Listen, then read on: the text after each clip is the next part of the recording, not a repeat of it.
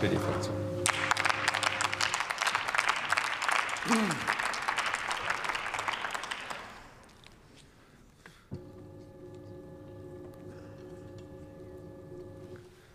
Herr Präsident, ähm, meine sehr verehrten Damen und Herren! Äh, Kollege Braun, wir kennen uns aus dem Ausschuss für Menschenrechte und humanitäre Hilfe. Und ich muss sagen, ich bin tatsächlich sehr enttäuscht, dass ausgerechnet Sie sich für einen solchen Antrag hergeben an dieser Stelle. Wäre die AfD, wäre die AfD entgegen ihrer sonstigen Demagogie an dieser Stelle einmal ehrlich gewesen, hätte sie den Antrag Einführung eines internationalen Tages gegen den Islam genannt. Denn nur darum geht es in ihrem Antrag.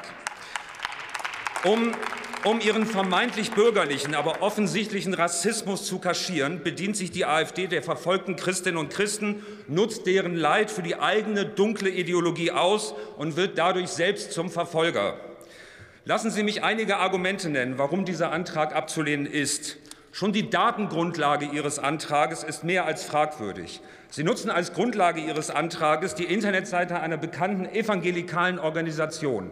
In diesem weltweit agierenden Netzwerk gelten Christen nicht nur als verfolgt, wenn sie aufgrund ihres Glaubens von Tod und Vertreibung bedroht sind, wie die das hier dargestellt haben, sondern für diese Organisation reicht es schon aus, reicht es schon aus, wenn Christen unter Diskriminierung leiden oder nur als Minderheit in einem mehrheitlich muslimischen oder atheistischen Land leben. Sie fordern, Sie fordern Zusammenarbeit. Jetzt seien Sie doch mal ruhig, wenn der Kuchen redet. Genau. Also Sie fordern Zusammenarbeit ausschließlich zwischen den Amtskirchen und freikirchlichen Gruppen, womit Sie auch zig Millionen Christinnen und Christen, auch viele in Deutschland übrigens, bewusst ausschließen. Offensichtlich sind Ihnen nicht alle Christen gleich viel wert obwohl sie, obwohl sie so viel Wert auf die sogenannten Amtskirchen legen, ignorieren sie deren Bericht, deren ökumenischen Bericht zur Religionsfreiheit von Christen weltweit völlig.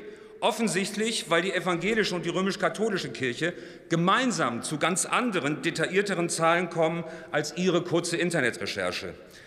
Sie ignorieren jene Christen, die von anderen Christen bedrängt, verfolgt und getötet werden. Sie diffamieren auch jene, die sich, als Christen, die sich nicht als Christen bezeichnen, und in Ihrem Antrag nennen Sie diese Menschen dann atheistische Hedonisten. Übersetzt und Ihrem Bezug auf die Amtskirchen folgend bedeutet dies, dass für die AfD 47 Prozent der Deutschen genusssüchtige Gottlose sind. Mein Rat, benutzen Sie keine Fremdworte, deren Bedeutung Sie nicht verstehen. Folgerichtig allerdings blasen Sie in dasselbe Horn wie ihr Kumpel Wladimir Putin, der gemeinsam mit dem ihm hörigen Teil der russisch-orthodoxen Kirche exakt zu diesem Thema mehrere Kongresse durchgeführt hat und sich selber zum Verteidiger des Glaubens stilisiert. Sie ignorieren, dass Religions- und Weltanschauungsfreiheit weltweit unter Druck stehen und nur noch drei Prozent aller Menschen in einem Land leben, wo sie ihre Religion frei und ohne Sorgen ausüben können. Sie wissen, dass Ihre offene, gegen alle Muslime gerichtete Politik und Ihr Fundamentalismus zu Gegenreaktionen von fundamentalistischen Muslimen führen kann, die Anträge wie Ihren, die Anträge wie Ihren als Beleg für eine angebliche Islamophobie des Westens ansehen. Die Folgen Ihrer Anträge spüren dann Christen und andere religiöse Minderheiten vor Ort. Und Sie sind sich dieser Reaktion sehr bewusst. Sie kalkulieren sogar mit dieser Reaktion. Und Leidtragende dieses wechselseitigen Fundamentalismus, der in Deutschland von der AfD repräsentiert wird, sind, und hier zitiere ich den Präsidenten des Internationalen Katholischen Missionswertes, Leidtragende sind Christen, Muslime, Buddhisten, Hindus, Angehöriger indigener und anderer Religionen und Religionslose gleichermaßen wenn Verletzungen der Religions- und Weltanschauungsfreiheit entweder nicht oder nur noch selektiv kritisiert werden und dabei eine Gruppe gegen die andere ausgespielt wird. Oder um es, mit, um es mit den Worten von Heinrich Bedford Strom zu sagen, dem ehemaligen Ratsvorsitzenden der evangelischen Kirche in Deutschland, Leid, Frau von Storch, seien Sie mal ruhig, um es mit den Worten der, der EKD zu sagen, Leid kennt keine Religion.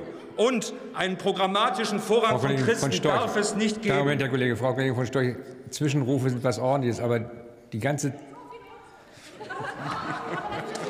Frau, Frau Abgeordnete von Storch, da ich ja gesehen habe, dass Sie einen Scheibenwischer gemacht haben und dann auch noch zwischengerufen haben, das galt ihm und nicht mir, wovon ich eh ausgegangen bin, halten Sie trotzdem dafür einen Ordnungsruf, weil dies eine beleidigende Geste ist. Und es wäre schön, Sie würden den Redner auch ausreden lassen. Bitte schön, Herr Kollege. Oder um es mit den Worten von Heinrich Bedford Strom zu sagen, dem ehemaligen Ratsvorsitzenden der Evangelischen Kirche in Deutschland, Leid kennt keine Religion und einen programmatischen Vorrang von Christinnen und Christen darf es nicht geben. Selbst die Kirchen stehen gegen sie. Sie merken es. Sie und ihre fundamentalistischen Kumpane auf der Welt stehen gegen die Kirchen, gegen die Idee des Christentums, gegen die Mehrheit dieses Hauses und gegen die Mehrheit der Menschen unseres Landes. Diese, diese Koalition und auch die anderen demokratischen Parteien dieses Hauses stärken Religions- und Weltanschauungsfreiheit gemeinsam mit allen religiösen und weltanschaulichen Vertreterinnen. Und wir setzen uns in internationalen Bündnissen dafür ein, dass Rechtsstaatlichkeit gestärkt wird, dass Ideen einer diversen Gesellschaft vertreten werden, dass Menschenrechte, auch das Recht auf freie Religionsausübung, unteilbar sind und nicht gegeneinander ausgespielt werden. Und an die Antragsteller und an die Antragsteller deshalb mein Rat, ziehen Sie Ihren unsinnigen und gefährlichen Antrag zurück und tun Sie Buße. Vielen Dank. Vielen Dank, Herr Kollege. Nächster Redner ist der Kollege Thomas Rachel, CDU-CSU-Fraktion.